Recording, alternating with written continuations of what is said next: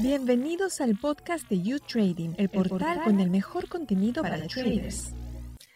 Bienvenidos a nuestro podcast La Esquina del Trader. Soy Catalina Velázquez, quien los acompañará en esta temporada. Y en este nuevo episodio hablaremos sobre las perspectivas para las bolsas de valores más importantes del mundo.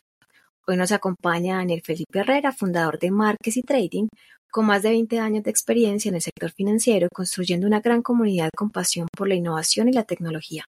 Y también es colaborador para Trading Latinoamérica. ¿Cómo estás, Dani? Muy bien, Cata, un saludo para ti y para todos nuestros YouTraders. Dani, ¿cuáles son las proyecciones generales para el desempeño de las bolsas de valores a nivel mundial en el transcurso de este 2024? Catalina, mira, para el 2024 esperamos una postura dovish por parte de la Fed. Y eso posiblemente va a hacer que los bancos centrales empiecen a generar medidas en donde vean que la inflación va a ir cediendo. Ellos también van a tener esa, digamos, ellos van a involucrarse con un mercado con una proyección mucho más alcista. Por lo que las proyecciones para el desempeño de las bolsas de valores a nivel mundial apuntan a continuar en recuperación. En las bolsas de valores, especialmente en Estados Unidos, las grandes tecnológicas han encontrado un valor justo, por lo que otros sectores se podrían beneficiar. Entonces, en este año, la Fed tiene un gran reto y va a ser el crecimiento de la economía. Y es que también se tienen que enfrentar a si bajar las tasas de interés o no, y si va a ser en el primer trimestre o en el segundo trimestre. Por ahora de qué se habla de una desaceleración en el crecimiento económico, pero más no de una recesión.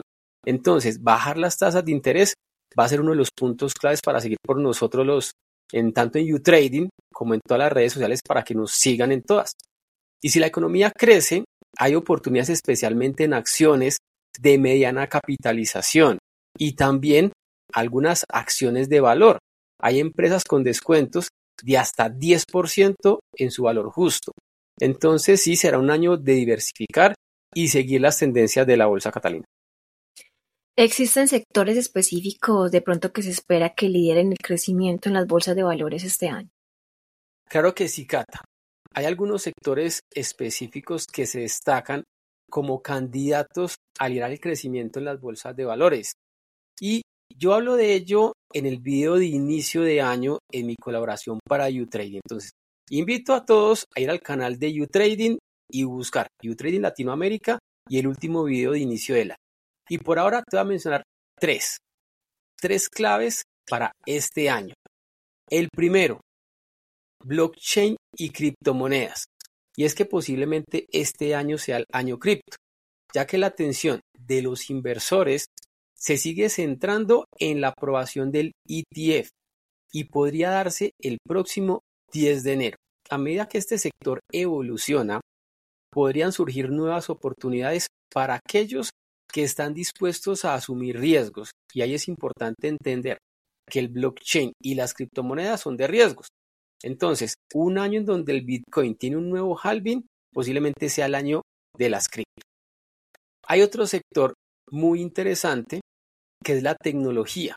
Y yo añado ahí inteligencia artificial y ciberseguridad.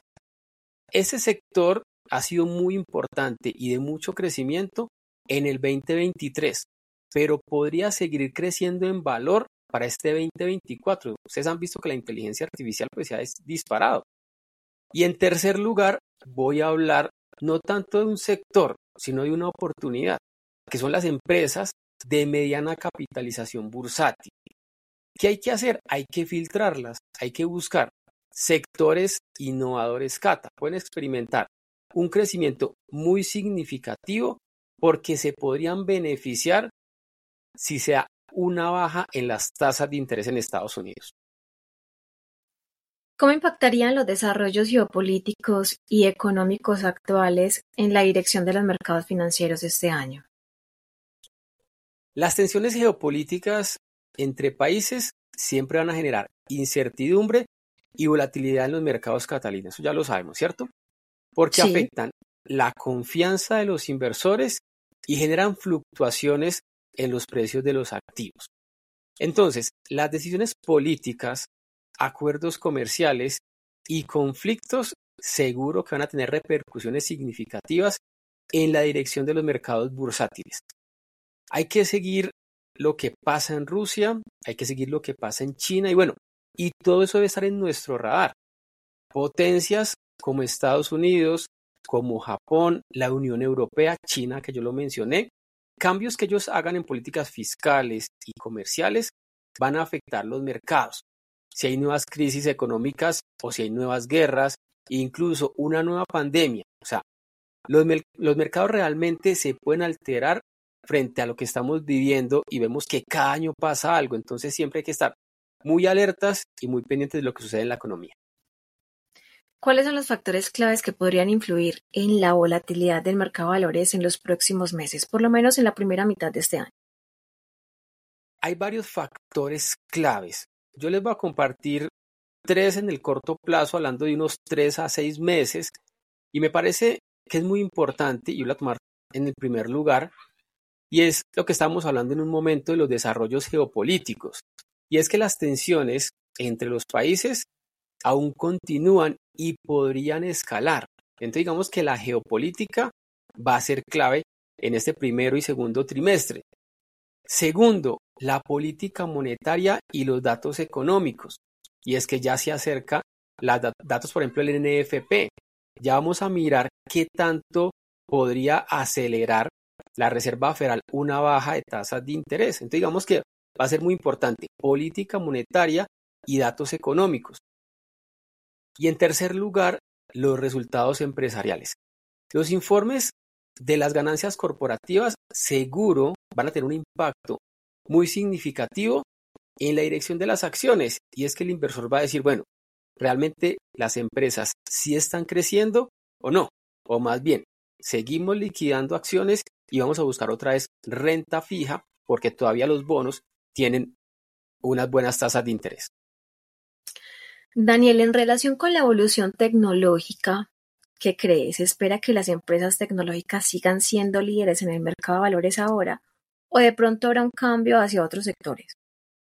En mi perspectiva, las empresas tecnológicas siguen desempeñando un papel fundamental en los mercados de valores y si miramos la subida del Standard Poor's 500 es gracias a las grandes tecnológicas.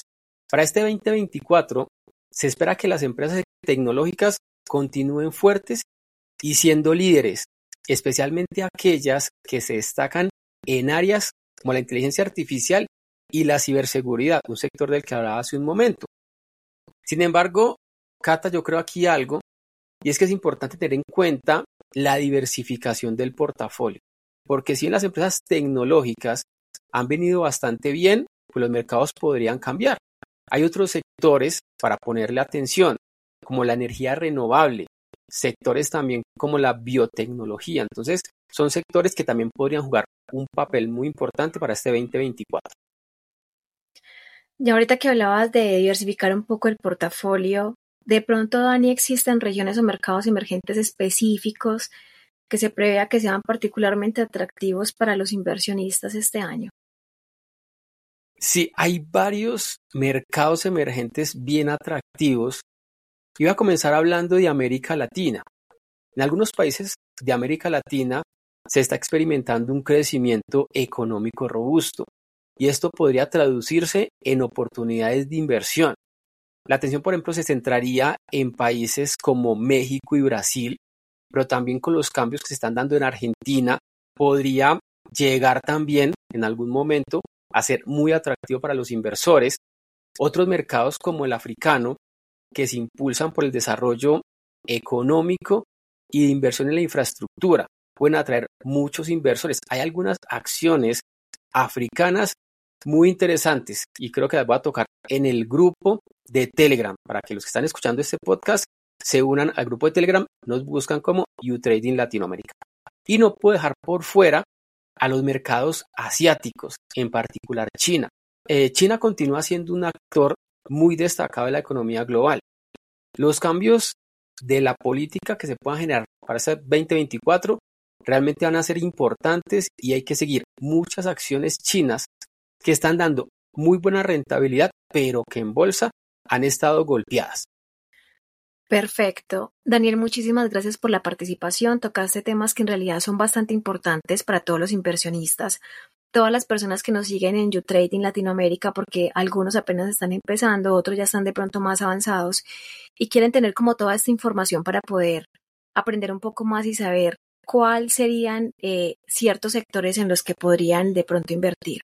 Tocaste un tema también muy importante que es sobre la ciberseguridad que también tenemos un podcast bastante bueno e interesante de ciberseguridad para que lo busquen en nuestro canal de YouTube. Y ahorita también tocaste un tema, aparte de China, de ciertos mercados, por ejemplo, como el africano, que me pareció eh, bastante interesante. No siempre las personas se inclinan mucho por ese mercado. ¿Por qué te gusta ese mercado ya como para concretar y finalizar?